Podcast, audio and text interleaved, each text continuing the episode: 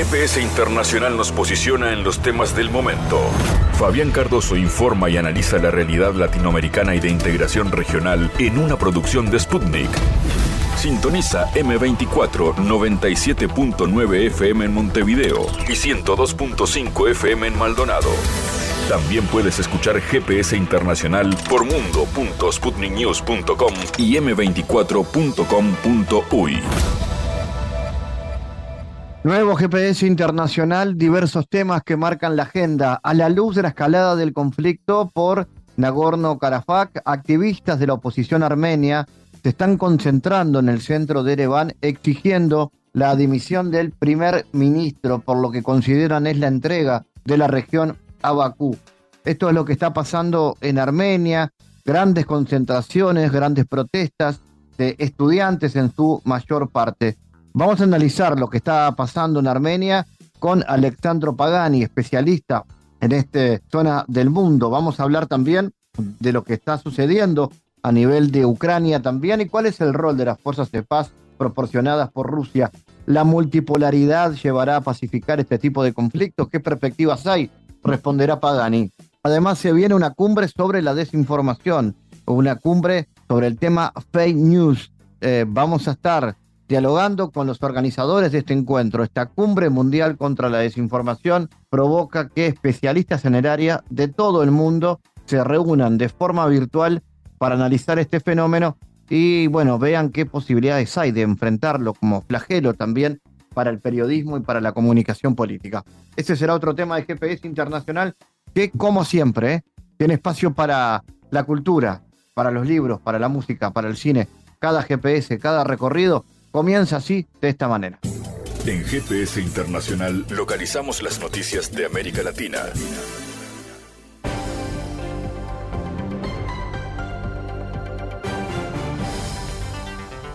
Momento ahora de noticias. El primer ministro de Armenia busca endosar a Moscú la culpa de sus fracasos en la política interior y exterior, declararon desde el Ministerio de Exteriores ruso. Añadieron que el reciente discurso del político sobre la independencia contiene palabras inaceptables. Hay un intento de eximirse de responsabilidad por los fallos en la política interior y exterior, echando la culpa a Moscú, indica el comunicado. Desde la Cancillería destacaron el discurso de el jerarca el pasado 24 de septiembre sobre la independencia, que contiene ataques inaceptables contra Rusia y no puede dejar de provocar más que rechazo. Además, la entidad señaló que las últimas declaraciones del primer ministro confirman las conclusiones rusas de que los destructivos procesos para Rusia y sus relaciones, inspirados por Occidente e impulsados por Ereván, no son de naturaleza episódica, sino sistémica. De hecho, el jefe de gobierno admitió que durante todo este tiempo se estaba preparando deliberadamente a la República para alejarse de Rusia. Desde el ministerio afirmaron que las medidas de el jerarca, diseñadas para establecer un nuevo vector occidental para el desarrollo de Armenia, no están justificadas de manera convincente por los supuestos errores de parte de Rusia y la organización del Tratado de Seguridad Colectiva. Ucrania sufrió más de 800 bajas militares en las pasadas 24 horas, informaron desde el Ministerio de Defensa de Rusia en su parte diario. Esto sucede al tiempo que Kiev lleva más de tres meses de contraofensiva sin alcanzar los objetivos. Concretamente, en la línea de operaciones de Kherson, las fuerzas rudas eliminaron a unos 90 militares ucranianos y destruyeron dos tanques, dos automóviles, dos obuses. Además, en la región de Kherson fue volado un almacén de municiones de la 126 Brigada de Defensa Territorial de Ucrania. A su vez, en la línea de Kunisap, las tropas ucranianas perdieron 25 hombres y un obús autoproclamado, resultado de los goles aceptados por la afición y la artillería rusa. En la pasada jornada fueron abatidos hasta 26 militares ucranianos e inutilizados dos automóviles. Además, el ejército ruso eliminó hasta 55 militares ucranianos y dejó fuera de servicio dos vehículos blindados de infantería, dos pick-up, un cañón autopropulsado y dos obuses de 30, detalló el Ministerio de Defensa. México condenó el ataque que sufrió la Embajada de Cuba en Washington el 24 de septiembre por la noche, según un comunicado del gobierno mexicano. El gobierno de México, a través de la Secretaría de Relaciones Exteriores, condena enérgicamente el ataque del 24 de septiembre contra la Embajada de Cuba en Washington. y expresa su solidaridad con el pueblo y el gobierno de Cuba. México reiteró su compromiso en la lucha contra la violencia en todas sus formas e instó a una investigación exhaustiva y a llevar a los responsables ante la justicia. Reafirmamos nuestro compromiso con la paz y el diálogo y condenamos cualquier forma de violencia. Los BRICS son una ventana de oportunidades para los países en desarrollo en su lucha contra problemas contra la pobreza, afirmó Sputnik el canciller hondureño Eduardo Enrique Reina. Además abordó otros temas como la desdolarización del comercio internacional, el desarrollo de relaciones con Rusia y China y la integración regional. Creo que los países en desarrollo estamos buscando precisamente estas nuevas alternativas de cooperación sur-sur y de países que han ido solventando también sus problemas de manera puntual. El caso de China es un ejemplo. Han sacado más de 800 millones de personas de la pobreza en los últimos 40 años. Entonces, yo creo que son elementos interesantes a buscar para asociarnos y trabajar de manera conjunta.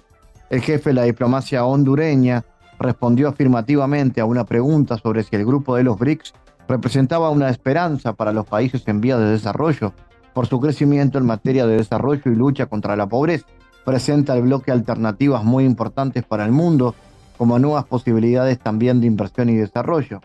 El canciller señaló que a Honduras le interesa particularmente la posibilidad de acceder al nuevo Banco de Desarrollo BRICS que dirige la expresidenta Dilma Rousseff. A Honduras le interesa particularmente la posibilidad de acceder al banco. Es una alternativa diferente a los organismos financieros de crédito, bajo un mecanismo que puede tener posibilidades de acceso más rápido y flexibles.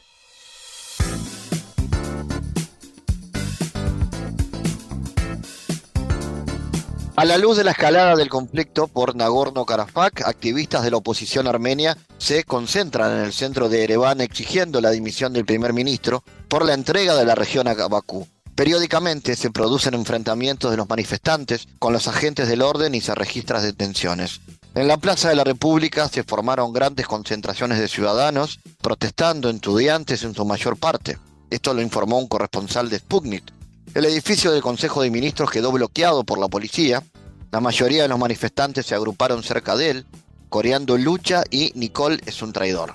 Soldados de las fuerzas especiales también se acercaron al edificio en grupos organizados. Ah, vamos a analizar este asunto. Estamos en contacto con el historiador italiano, analista Alexandro Pagani. Alexandro, ¿cuáles son las causas del conflicto en Nagorno-Karabaj y por qué motivo se ha agravado últimamente? Hola Fabián, ¿qué tal? Vuelve la guerra de los 30 años Armenios contra azeríes. Vuelve el conflicto más largo heredado del fin de la Unión Soviética, el más olvidado de las hostilidades en el Atlas Internacional, que apareció al mundo en 1988, cuando el muro de Berlín y Nagorno-Karabaj aún no habían caído, 143.000 habitantes, una región del tamaño aproximado del Valle de México. Habían eh, decidido rechazar la unidad territorial desde la época de la URSS para unirse a la vecina Armenia, el cual continuó primero con 30.000 muertos y miles de desplazados, luego con una guerra baja intensidad, luego de la paz firmada en 1994 y en los últimos 30 años, mientras se encendía y apagaban incendios en Chechenia y Georgia, mientras se mataban en Dagestán o en Ucrania se organizaban revoluciones de colores al estilo OTAN y poniendo al poder neonazis herederos de aquel criminal fascista ucraniano Esteban Bandera. Hasta la crisis de 2016, 110 muertos. Hasta el julio del 2020, con los primeros tambores de guerra. Hasta los días pasados, con la provincia disputada que vuelve a precipitarse en un enfrentamiento abierto y en las habituales acusaciones mutuas de las primeras horas de las trincheras. Pero vamos por orden, estimado Fabián. Retomamos el conflicto desde una perspectiva histórica y recordamos que el primer gran golpe a la integridad territorial de la URSS fue la cuestión de Nagorno-Karabaj, un enclave de mayoría armenia dentro de la entonces República Socialista Soviética de Azerbaiyán. De hecho, a fines de las décadas de 1980 comenzaron los conflictos nacionalistas. La minoría armenia que vivía allí pidió a Moscú que separara Nagorno-Karabaj de Azerbaiyán y lo transfiriera a Armenia. La idea era aprovechar la liberalización política económica que estaba teniendo lugar en URSS a través de la llamada perestroika para reunificar las tierras armenias en una gran Armenia. Se trata de un ambicioso proyecto geopolítico que los bolcheviques prefirieron no emprender, imaginando sus sangrientas consecuencias y al que, además, Lenin ya se había opuesto desde los tiempos de la Revolución de Octubre. Por otra parte, se puede decir que el líder bolchevique ya tenía muchos temores sobre el expansionismo armenio en su época. Tanto es así que el Comité Ejecutivo de la Internacional Comunista en 1920, apelando a los campesinos y trabajadores armenios, los criticó por haber sido víctima de las maquinaciones del capital extranjero destinadas a desmembrar el imperio otomano con la ilusión de la independencia de una gran Armenia. El historiador de la escuela marxista Eric Obsman también recordó, recuerda cómo los estados de Armenia y Georgia y el intento británico de separar Azerbaiyán rico en recursos petroleros de Rusia, no sobrevivieron a la victoria de los bolcheviques en la guerra civil de 1918-20 ni al Tratado Turco-Soviético de 1921. Los azerbaiyanos que viven en Armenia y Karabaj comenzaron a huir como resultado de los levantamientos nacionalistas. Según lo publicado por la agencia de noticias rusa Sputnik, al final sí había muchos azeríes en Karabaj, no habría más. Armenia ganó el conflicto a principios de la década de 1990 al lograr la separación de Azerbaiyán, no solo de la mayor parte de Karabaj, sino también de algunas regiones, para ser precisos, siete distritos eh, ubicados entre este último y la propia Armenia. Sin embargo, desde un punto de vista formal, Karabaj no solo no forma parte de Armenia, sino que esta última ni siquiera la reconoce como una nación independiente, estimado Fabián. ¿Cómo juegan, Alexandro, los actores regionales en este marco, y particularmente Turquía? Sí, una impresionante red proatlántica, Fabián, coordinada en torno a la gran sede diplomática de Estados Unidos en Ereván, así como la fundación del magnate George Soros, parece haber jugado un papel importante en traer al actual primer ministro armenio, Nikol Pashinyan, en el poder aunque si hoy este último actúa de forma diplomática y cautelosa hacia Rusia y ya no cuestiona explícitamente el proceso de integración euroasiático. No hay que olvidar que antes de su elección al jefe de gobierno representó precisamente esa coalición pro-europea que en su programa definió la pertenencia a la Unión Económica Euroasiática de su país como un error, ya que planteaba los graves riesgos para la soberanía, la seguridad y el desarrollo económico y político normal de Armenia. Además de esto, el primer equipo de gobierno buscado por Pashinyan presentó toda una serie de nombres vinculados a importantes ONG proatlánticas. El diputado actual que defiende el enfoque de Armenia en el campo del Atlántico, Main Tendilian, fue elegido inicialmente por Pashinyan como ministro de Trabajo y Asuntos Sociales. El ex viceministro de la diáspora Babkenter Grigorian había sido coordinador de los programas de la Fundación Soros y cinco años antes de su nombramiento en el gabinete ministerial no dejó de hablar públicamente contra la alianza armenio-rusa. Incluso Daniel Ioannisian, encargado por Pashinyan de elaborar la reforma de la ley electoral armenia hasta unos años antes, además de participar en el Foro Mundial para la Democracia patrocinado por el Consejo de Europa. Fue coordinador de la ONG Armenia, Unión de Ciudadanos Informados, que fue, sin embargo, financiado por la NET, es decir, la National Endowment for Democracy, una agencia vinculada a la Casa Blanca que prepara los procesos de exportación de democracia alrededor del mundo. Finalmente estamos ante una dirección armenia, por lo menos errante que ha decidido reabrir la disputa territorial con Azerbaiyán en contravención de los llamados a la calma y al diálogo del gobierno de Moscú. Los ataques de artillería contra las posiciones de las Fuerzas Armadas azerbaiyanas tuvieron lugar en dirección al distrito de Tovuz, a lo largo de la frontera entre los dos estados. Esta es quizás la figura más relevante de la situación actual, ya que esta vez el conflicto no estalló en Nagorno-Karabaj, por lo tanto en un territorio ocupado por la parte armenia.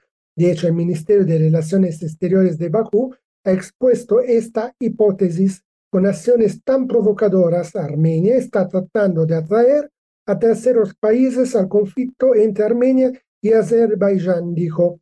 De hecho, el gobierno de Ereván puede aspirar a una intervención militar en su defensa por parte de la Organización del Tratado de Seguridad Colectiva, la OETSC, de la que es parte junto con Rusia, Bielorrusia, Kazajistán, Tajikistán y Kirguistán.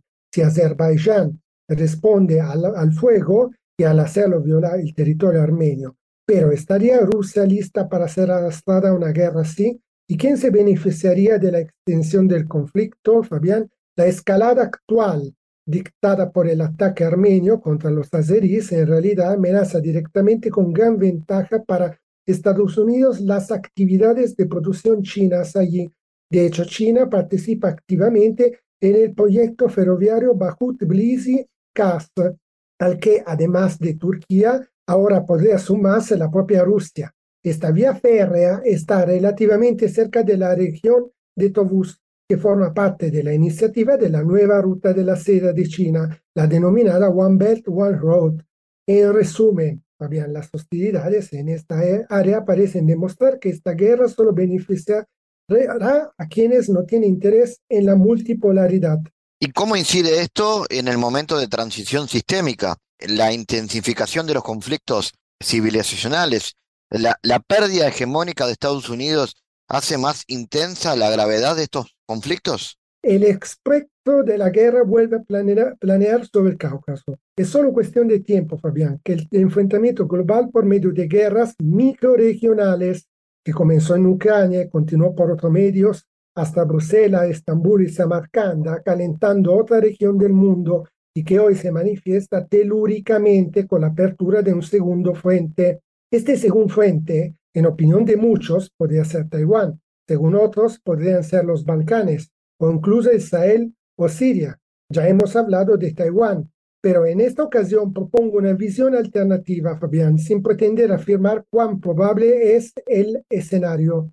El segundo frente podría abrirse en el Cáucaso, la cuna de Europa, el terreno de un conflicto centenario entre rusos y turcos, la barrera que protege la parte más vulnerable de la Federación Rusa o la plataforma de lanzamiento para proyectar la influencia de Moscú en el cercano Oriente.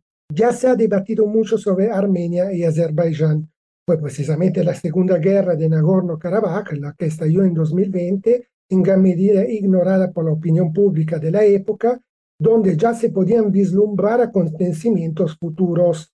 Una vez que la era de la unipolaridad estadounidense nunca materializada hubiera terminado definitivamente, ya no sería posible leer los conflictos globales únicamente desde la perspectiva de las guerras hegemónicas estadounidenses en la ex Yugoslavia, Afganistán, Irak, Libia, etcétera, etcétera.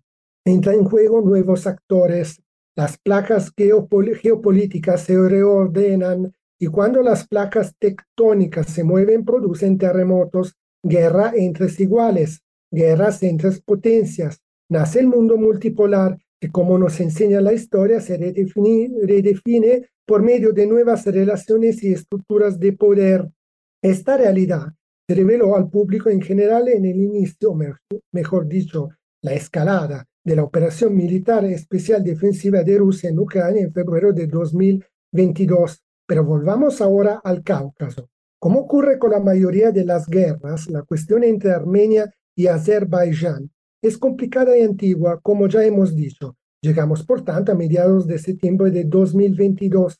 Azerbaiyán ataca por enésima vez a las tropas en la frontera con Armenia. Entender quién lo inició es bastante sencillo aplicando la navaja de Osam. Las Fuerzas Armadas armenias son efectivamente impotentes en comparación con los azerbaiyanos y sufren una importante brecha tecnológica. Lo único que separa a Azerbaiyán de una ofensiva total es la posible reacción de las potencias mundiales. Esta vez, sin embargo, observamos dos novedades. Las tropas azerbaiyanas atacan directamente a las guardias fronterizos rusos del FSB, como lo hicieron las tropas georgianas en 2008, y lo hacen con armas turcas, italianas e israelíes que siguen llegando a un ritmo cada vez más rápido. Al final es la propia Rusia la que consigue obtener un alto al fuego, muy frágil, pero el daño ya está hecho. El gobierno armenio de Pashinyan pide ayuda a la OETCC y a Rusia, pero solo consigue otro alto al fuego no concluyente. Moscú no puede o no quiere apoyar Armenia hasta las consecuencias extremas, es decir, hasta la apertura de un nuevo frente con Azerbaiyán. Por lo tanto, contra Turquía, que hasta ahora se ha mantenido casi neutral en el conflicto ucraniano. Al percibir el olor sangre, la Nancy Pelosi, presidenta demócrata de la Cámara de Representantes de Estados Unidos, plenipotenciaria de los demócratas y de Biden, se apresura a viajar a Ereván con una gran delegación. Con motivo de esta visita, las autoridades estadounidenses expresaron posiciones inéditas de condena hacia Azerbaiyán y de apoyo a Armenia. En pocos días incluso se levantó el embargo de armas contra el gobierno chipriota, acérrimo rival de Ankara. El objetivo es posicionarse como potencia protectora de Armenia para alejarla de la influencia de Moscú. De poco sirve la correspondiente visita de una delegación rusa al país. La estrategia de Washington funciona. Los bancos armenios se desconectan del sistema de pago MIR en los próximos meses, Ereván se irá distanciando progresivamente de Moscú y del mando militar integrado de la OETCC. Sin embargo, hay un aspecto importante que no se ha dicho en la estrategia estadounidense hacia Armenia, es decir, en la escalada de aliados potenciales. Armenia está muy por detrás de Turquía, pero también por detrás de Azerbaiyán. Si en tal escenario Rusia decidiera intervenir, lo haría bajo su propio riesgo, lo haría en primer lugar junto a un aliado Armenia, con el que las relaciones son actualmente bastante frías, especialmente en lo que se refiere al gobierno de Pashinyan, que salió de una revolución de color. También lo haría contra un país musulmán, en una región donde 25 años después de la primera guerra en Chechenia y 15 después de los últimos levantamientos, en Dagestán y Carbanino-Balcaria, el jihadismo, a menudo infiltrado, patrocinado, influenciado, sino manipulado por la OTAN, todavía ejerce una enorme influencia. El riesgo es, independientemente de la insostenibilidad militar, de luchar en un segundo frente contra una potencia media armada hasta los dientes, con el conflicto ucraniano en marcha, de abrir una caja de Pandora de lo que podrían surgir monstruos imposibles de controlar por Moscú levantamientos en el Cáucaso ruso, entrada de Georgia en la guerra, amenazas separatistas en cadena como en los años 1990, un dilema no fácil de resolver, un escenario en el que se percibe la mano invisible de la OTAN. Moscú puede contar a su lado con un aliado de considerable peso, la República Islámica de Irán. Teherán entró con la pierna recta en la pelea caucásica y lo hizo a través del portavoz de los Pasdarán, los guardianes de la revolución. Una guerra en el Cáucaso es una guerra contra Irán, dijo. Irán, que tiene una fuerte rivalidad con Azerbaiyán debido a la presencia de separatistas azerbaiyanos en algunas regiones fronterizas, podría, y lo haría, luchar con, junto a Armenia con éxito.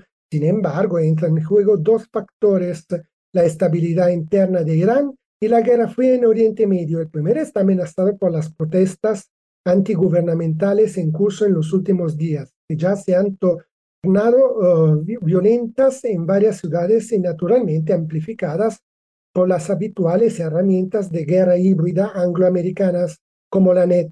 Sin embargo, la particular situación de Oriente Medio haría que el conflicto se extendiera a otros países, la mayoría de los cuales hasta ahora se han mantenido neutrales en la disputa entre superpotencias. Estamos hablando de Israel, diplomática con Rusia hasta el punto de enfurecer a Zelensky, quien sin embargo no espera otra cosa que una oportunidad para atacar a Teherán, asestando un duro golpe a su principal rival geopolítico y eliminando para siempre, al menos durante algunas décadas, la posibilidad de que Irán adquiera armas nucleares. Los planes de guerra ya existen.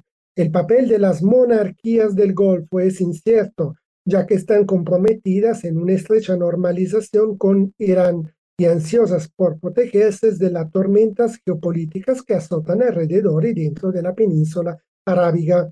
En caso de que Irán entre en guerra, el Cáucaso sería la mecha que detonaría una bomba en Oriente Medio con todas las consecuencias del caso. Por lo tanto, debemos prestar mucha atención a lo que sucede en la lejana línea de contacto entre Azerbaiyán y Armenia.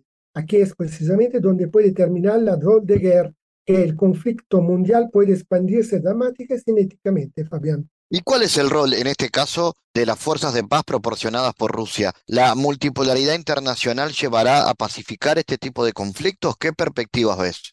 Sí, cabe destacar que ya entró en vigor el toque de queda, mediado por el contingente ruso entre las autoridades de Azay y las tropas azerbaiyanas.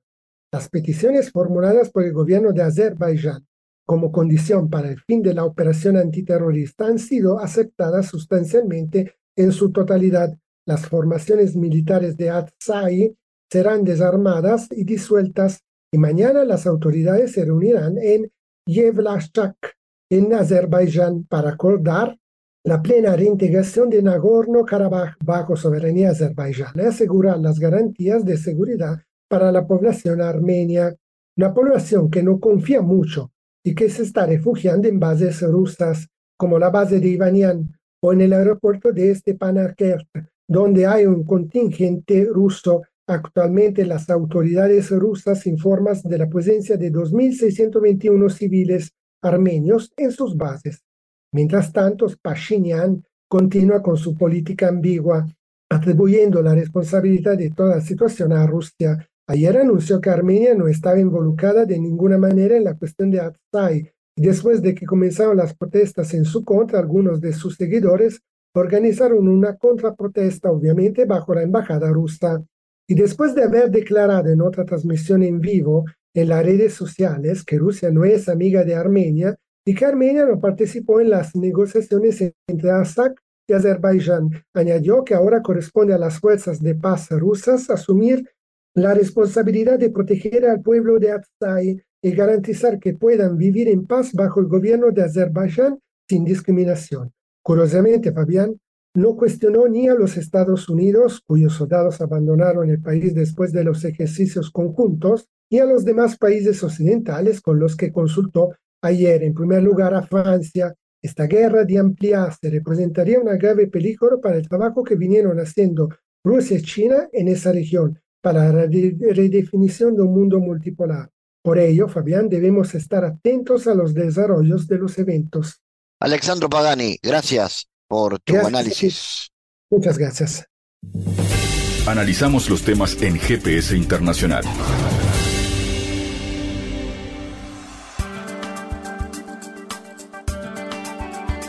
Hablaremos en este bloque de GPS Internacional sobre la desinformación este flagelo que viene afectando a las sociedades, a las democracias, a las convivencias de los ciudadanos de todo el mundo, pero hacemos especial énfasis en América Latina, donde han habido expresiones en ese sentido. Las llamadas noticias falsas o fake news son un mecanismo de ese engranaje que es muchísimo más completo. Tal vez el más popular tiene que ver con esas llamadas noticias falsas. Aquí en América Latina se ha propuesto la realización de una cumbre sobre la desinformación, que ya lleva tres ediciones y que tendrá esta semana otra más. Vamos a conocer detalles sobre esto. Está con nosotros Guadalupe López, comunicadora, consultora y docente universitaria argentina. Está especializada en comunicación digital y coordina el equipo de trabajo de la Cumbre Global sobre desinformación. Guadalupe, bueno, contanos, ¿cómo surge la idea de hacer una cumbre específicamente sobre estos temas y qué se proponen? Buenas tardes, Fabián. Muchas gracias eh, por este espacio. Eh, para conversar con nosotros y, contar un poco acerca de este evento que estamos organizando, que ya tiene más de 1.650 inscriptos de todo el mundo. Eh, la idea de la cumbre, eh, esta es la tercera edición de la cumbre sobre, global sobre desinformación, ese es el nombre que le hemos puesto desde el año 2021, es un evento que se realiza online, generalmente durante los meses de septiembre u octubre, para lo que es el hemisferio sur, y decimos que es una cumbre global porque justamente lo que tratamos de, hacer es convocar a distintos investigadores, representantes de medios, periodistas eh, y, distintos proyectos que están luchando contra el fenómeno de la desinformación en todo el mundo. Es una cumbre que es bilingüe, tiene traducción simultánea, y, bueno, ese es el alcance que, está teniendo, digamos, cada vez mayor a medida que, pasan las distintas ediciones de la cumbre. ¿Por qué realizar una cumbre sobre desinformación? La desinformación es un, eh, vos decías, flagelo, yo creo que realmente que lo es, es un gran problema que tenemos, especialmente en América Latina, que, que eh, digamos, socava los cimientos de, nuestras democracias, porque eh, hay distintas estrategias de diferentes grupos que responden a distintos intereses que justamente lo que buscan es desinformar. Nosotros como periodistas, como comunicadores comprometidos con, con, la verdad, con la transparencia, con procesos democráticos, estamos muy enfocados, digamos, en, darle difusión a este flagelo, a este problema que tenemos en todo el mundo, porque socava la confianza en los medios de comunicación y en los periodistas. Entonces tenemos esa responsabilidad de investigar y de, promover distintos proyectos o iniciativas que, luchen contra este fenómeno de la desinformación. En ese sentido, ¿cómo se traslada esa preocupación a la, agenda? Vemos por ahí que hay foros de debate, hay eh, presentación de experiencias, donde muchos mecanismos de verificación de información presentan lo que han hecho, hay buenas experiencias a nivel de América Latina. ¿Cómo se traslada eso a la, a la realidad, más allá de, del diagnóstico? Bien, Mira, la, cumbre está pensada de este modo. Ahí nosotros vamos a trabajar o se van a, van a dar durante la cumbre, vamos a trabajar cinco ejes temáticos, ¿sí? que tienen que ver lógicamente con desinformación, pero son distintos aspectos que afectan a este fenómeno de desinformación. Y te los voy a, te los voy a nombrar porque me parece interesante que, tu audiencia los conozca. El primero es eh, el eje de desinformación electoral, ¿sí? Todo lo que tiene que ver con campañas de desinformación en procesos electorales y lógicamente va a haber em, experiencias de investigación, experiencias periodísticas que han trabajado este tópico en distintos países de América Latina y personas que vienen, eh, digamos, eh, investigando estos temas. Después, eh, otro tópico es el desafío de construir estrategias eficaces de distribución de contenidos verificados. Esta idea de que si vos verificás el contenido y tenés un medio de fact-checking, pero, pero esa verificación no se distribuye lo suficientemente, el, el fake news que circula por las redes sociales te gana, ¿no? Entonces hay que ver cuáles son y hay que sortear varios obstáculos, digamos, como para tener estrategias eficaces para distribuir contenidos verificados y también ese va a ser un tópico de la cumbre.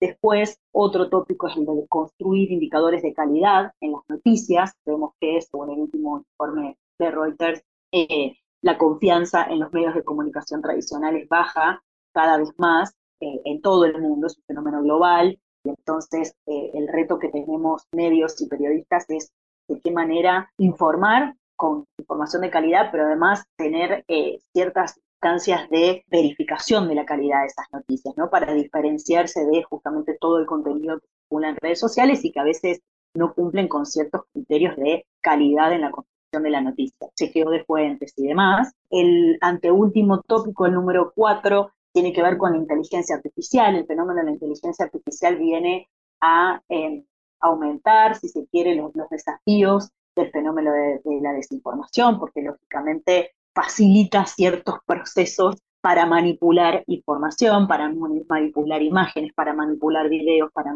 manipular audios, y entonces eso eh, acrecienta desde, este punto de vista eh, eh, o podría llegar a acrecentar el fenómeno de la desinformación. Entonces hay muchas estrategias ahí que están implementando para, frenar un poco eso. Y el último tiene que ver con media literacy, justamente que es de qué manera educamos, fortalecemos a las audiencias para que sean audiencias críticas que puedan distinguir entre un, un contenido y otro, puedan justamente discernir cuando están entre una desinformación o cuando están entre un contenido que puede ser de calidad o que tiene otro tipo de verificación.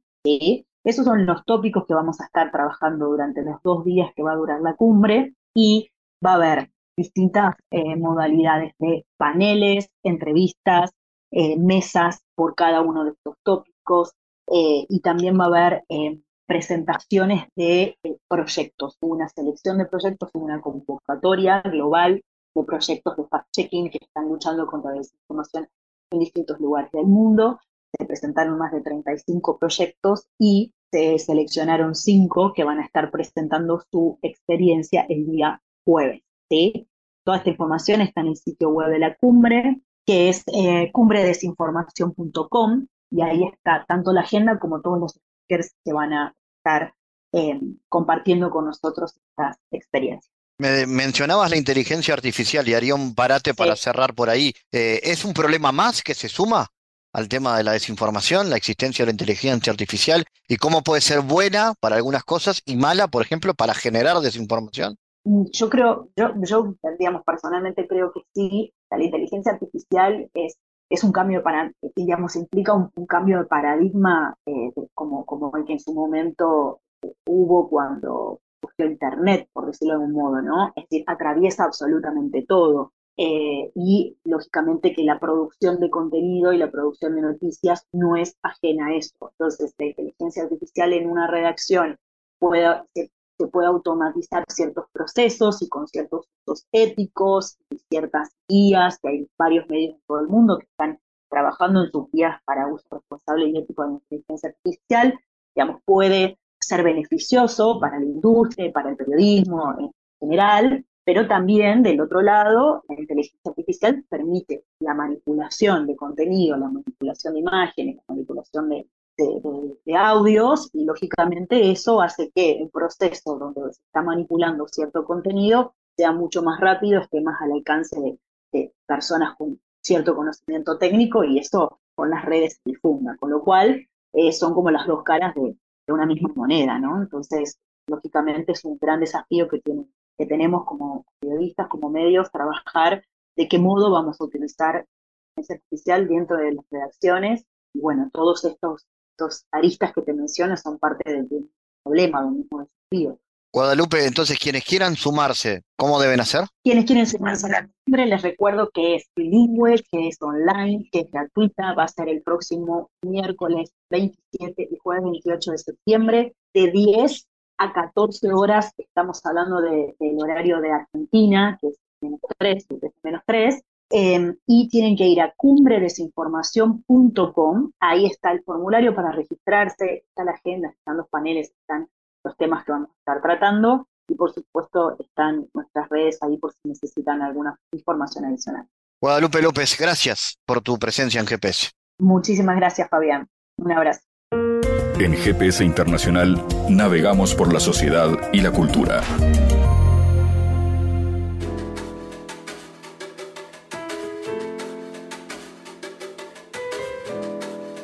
Bueno, se está presentando el disco Nueve Infinitos de Fer Henry eh, a las 7 y media de la tarde, este 28 de septiembre, en la disquería 33 Revoluciones, en la Ciudad Vieja. Seguir la carrera de Fer Henry es una aventura sin fin, como intentar descubrir el origen de la imagen original de un caleidoscopio en sus múltiples facetas y nunca llegar a destino, ya que al cambiar el ángulo de visión, una nueva estampa se descubre y un perfil distinto, con ecos de lugares conocidos, aparece y renueva nuestra curiosidad.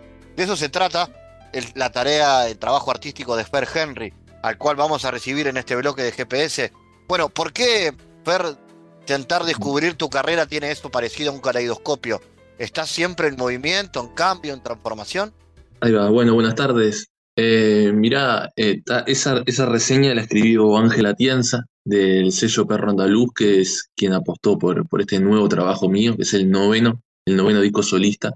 Y, sí, Ángel, lo que quiso decir quizás es porque, eh, bueno, mi, discografía solista pasa por muchos eh, campos en cuanto a, lo musical, lo poético, y, también yo soy muy, muy variable en todo eso, ¿viste? Soy como muy ecléctico.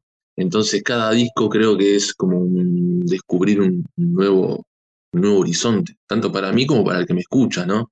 En este disco creo que tiene en particular, que me parece que ahí Ángel más adelante en la reseña lo dice, que es como que conjuga eh, como todo un, el espectro de lo que soy en estos 30 años que llevo tocando, de todo lo que he hecho. ¿no? Eh, de cosas fuertes, van a encontrar cosas rockeras fuertes, hasta hay un tema a piano y voz, hay otro tema que es a charango y voz, porque también el folclore eh, se mete dentro mío y, se fusiona, viste, con la parte rockera, vamos a decir. Eh, tiene de todo, hay psicodelia, hay, no sé, muchas cosas, bueno, de acá de Latinoamérica, que también soy de acá.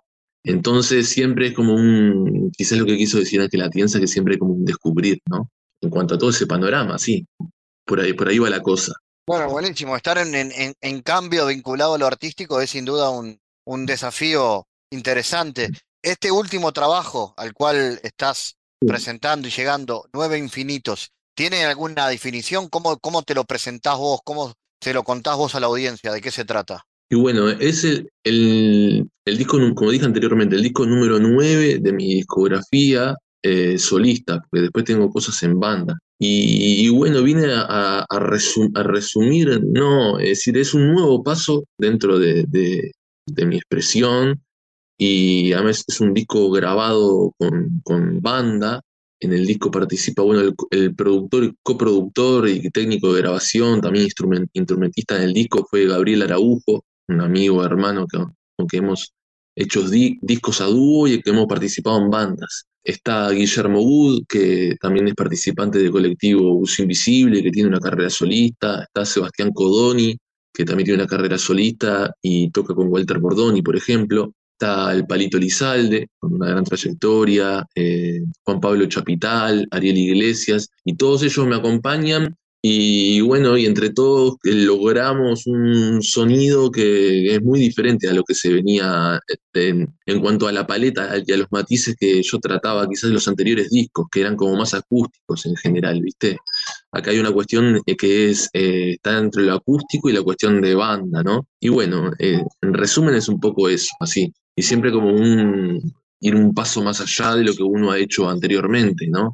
En cuanto al crecimiento musical y, la, parte eh, poética también. Y con una mezcla, sí, una mezcla interesante que propones por ahí, que dice además quienes promueven este show, dice rock, psicodelia y folclore latinoamericano. Hay de todo un poco. Hay, de todo un poco, ya, por ahí va, por ahí va, porque todo ese, eh, yo siempre que me dicen, viste, cuando te dicen qué música haces, bueno, yo siempre digo que, que vengo del, del rock, vengo de criarme escuchando eso, pero mm, eh, el folclore desde niño eh, estuvo eh, muy metido en mí y me ha influenciado. También otras músicas, cuando de más, de más adulto, más decir, como el jazz, y todas esas cosas que uno va escuchando y va absorbiendo, no solo de lo musical, sino también, porque yo también escribo, ¿viste? Y también pinto. Entonces, desde el parte de la escritura y, y de la parte plástica también hacen a que se meta todo eso en la música aunque eso no sea música, de alguna manera tiene música y se mete en uno. Y, bueno, y hacen, eh, generan como esa, eh, como ese espectro, vamos a decir, ¿no? Y una de las características que tiene este disco que eh, lo lanzamos en vinilo, ¿viste? Y eso apostó el sello, apostó Ángela Tienza a eso, Perro Andaluz. Y para mí es como un sueño cumplido, ya que soy fan de ese formato desde niño, soy melómano y coleccionista también de ese formato. Entonces, eh, todo, ese combo tiene que hacen, eh, hacen como algo especial a este disco. Y bueno, y el disco va a ser presentado en una disquería que, se enfoca a, los vinilos, ¿no? En, particular, ¿no? Claro, que además te garantiza un sonido muy puro, ¿no? Muy tradicional, pero a su vez muy bueno, de muy buena calidad. Sí, eso mismo, el vinilo, el formato ese tiene eh, un sonido que para mí es inigualable. Obviamente que siempre hay que tener un buen equipo donde escuchar y eso para darte cuenta, ¿no? Pero es un sonido muy cálido, eh, un sonido análogo, eh, abarca el, espectro de, todas las frecuencias de sonido, tiene muchas cosas que lo caracterizan, que está alucinante. Y después también está, esa cuestión del, del arte gráfico, ¿no? Mucho más grande, cómo diseñar la, tapa, que para mí, también como artista plástico, tiene mucho que ver con lo que está dentro del disco, ¿no? Eh, está todo unido, ¿no? Y es como, como que ahí eh, conjugás todo, todas las expresiones artísticas. A mí me, da, por ejemplo, me, dio un gran campo para hacer eso. Eh, desde diseñar la tapa y el pensado, por ejemplo, del arte gráfico, pensando que va a ser un vinilo y que va a tener un tamaño grande, ya desde, desde el vamos tenés que pensarlo desde ese lugar, ¿no? Y bueno, y después que el vinilo, el sonido que iba a tener ese disco, que iba a ser plasmado en vinilo, y todo eso eh, es divino. y el disco se suena todo en vinilo. La masterización para vinilo la hizo Ricky Muso, y la verdad que quedamos como reconformes. Tu otra faceta más de productor, ¿cómo, se, ¿cómo convive con la faceta de tu música, digamos, no? Y eso eh, es como que se, se unen. Yo, eh, aparte de, tocar en vivo, de acompañar a otros artistas y eso, bueno, doy clases de, guitarra y doy clases de canto. Eh, mis clases son tipo como talleres. Entonces a, a mis clases no solo van desde niños re chiquitos o, adolescentes o adultos que recién arrancan, van sino también gente que, que, ya toca, ¿no? que se quiere como de repente agarrar de determinadas cosas eh, técnicas, vamos a decir, no solo del toque de, del instrumento o, del canto, sino en la parte de que ya empezaron a componer sus, eh, sus primeras cosas, y entonces ahí entra eso que decís, la parte de, producción. Los ayudo, los guío, como, como eh, a bueno, encaminar esas composiciones, después a que eso, bueno, florezca y hasta, y en muchos de los casos entramos al estudio a grabar sus cosas. Y bueno, yo ahí oficio como un guía, vamos a decir, ¿no? Eh, va por ahí la parte de, la producción. Y después de eso también a llevarlo al en vivo, que es otro viaje diferente al del estudio y diferente al de estar uno solo con el instrumento componiendo, ¿no? Eh, es como re lindo. A mí la parte esa de producción me, me, encanta y me encanta eh, empatizar con, con las personas que se acercan a mí buscando como, ese, como ese puente, vamos a decir, ¿no? Eh, es algo que está, genial. Y así también yo lo busco, porque por ejemplo acá Gabriel Araujo fue coproductor de mi disco, es decir, yo busqué a alguien que me reconoce musicalmente y como persona, como ser humano, y, bueno, y me, también me encanta eso. Eh, ¿no? Eh, que haya otra oreja, otra visión, y, es genial porque siempre estás como enriqueciendo lo que haces. Eh, también los músicos que participaron en, este disco, por ejemplo, eh, eh, crearon sus arreglos.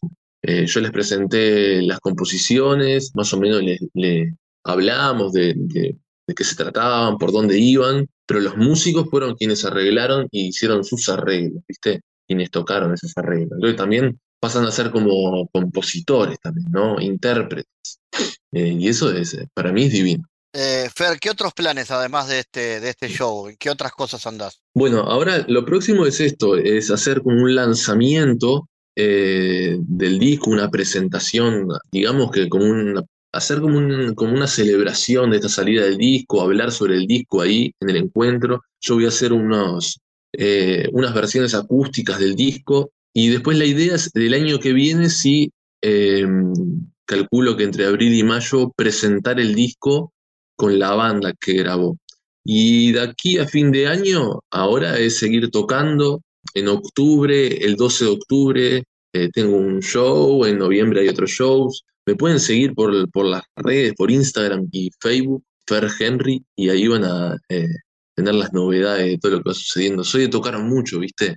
De repente toco solo con la viola o de repente me acompaña gente y también de, estar acompañando, ¿no? Está muy bien. Bueno, eh, recordame entonces datos del show, ¿cómo viene? Ahí va. Esto es la semana que viene, es el jueves 28 de septiembre a las 19 eh, y 30 en la disquería 33 Revoluciones que queda en Pérez Castellano 1514, eh, casi Cerrito, ahí casi al mercado del puerto. Ahí los esperamos, es para celebrar, vamos a hablar del disco, van a estar los vinilos a la venta ahí y y bueno, y voy a cantar eh, algunas cosas de, este, de, esta última, de esta última obra que, acabé de editar. ¿viste? Henry, gracias por estar Dale, gracias a ti por, gracias a ti por el espacio. El mundo en GPS internacional. En Diálogos Geopolíticos analizamos diversos asuntos que atañen a la política mundial, desde el abordaje de los ámbitos multilaterales de articulación política a nivel global hasta las cualidades y los propósitos de las configuraciones regionales, tanto en América Latina así como en otras regiones. Nuestro objetivo es poner foco a una gran diversidad de temas que atañen a la geopolítica en el mundo contemporáneo. Para eso vamos a recibir a Santiago Caetano, aquí en GPS. Bienvenido, Santiago. ¿Cómo te va, Fabián? Hoy retomaremos el texto Kant, Leos Liberales y Relaciones Internacionales de Michael Doyle, quien expone las premisas básicas de la teoría de la paz democrática, la cual se sustenta a partir del legado del liberalismo republicano, acorde a la perspectiva del filósofo alemán Immanuel Kant. En este sentido, el autor advierte el contraste entre el modo de relacionamiento que se da entre estados exclusivamente liberales y entre estados liberales y no liberales. Y con respecto a ello, alega que las relaciones entre estados liberales tendrían a ser más pacíficas, advirtiendo que históricamente los países con regímenes democráticos no se habrían declarado la guerra entre ellos. Bueno, en su texto, Doyle advierte la incapacidad de los regímenes liberales en promover la paz fuera del mundo liberal. Y sobre ello, dice que en las relaciones externas, el liberalismo avanza particularmente hacia el error que implica la incertidumbre política que es introducida por la ambigüedad moral de los principios liberales que gobiernan, por ejemplo, la distribución internacional de la propiedad. Bueno, en particular se observa la falla de estados o alianzas de estados liberales con considerable poder estructural en el sistema internacional en crear sociedades liberales por medio de la intervención en estados débiles, que no tienen regímenes de ese tipo. Y en este sentido, Doyle señala que en este tipo de políticas han sucumbido a intervenciones imperiales que no se han sabido sostener y de las cuales no se ha sabido sacar provecho. Otro aspecto importante es lo que señala Doyle con respecto a los fracasos del liberalismo en promover la paz por fuera del mundo liberal. Eh, a partir del destaque de que fuera de la Unión Pacífica, los regímenes liberales, igual que otros estados, están dentro del sistema de guerra internacional que Hobbes y los realistas describen. Bueno, sobre esto continuaremos hablando en la próxima columna. Gracias Santiago por tu aporte a GPS Internacional. Gracias Fabián, hasta la próxima.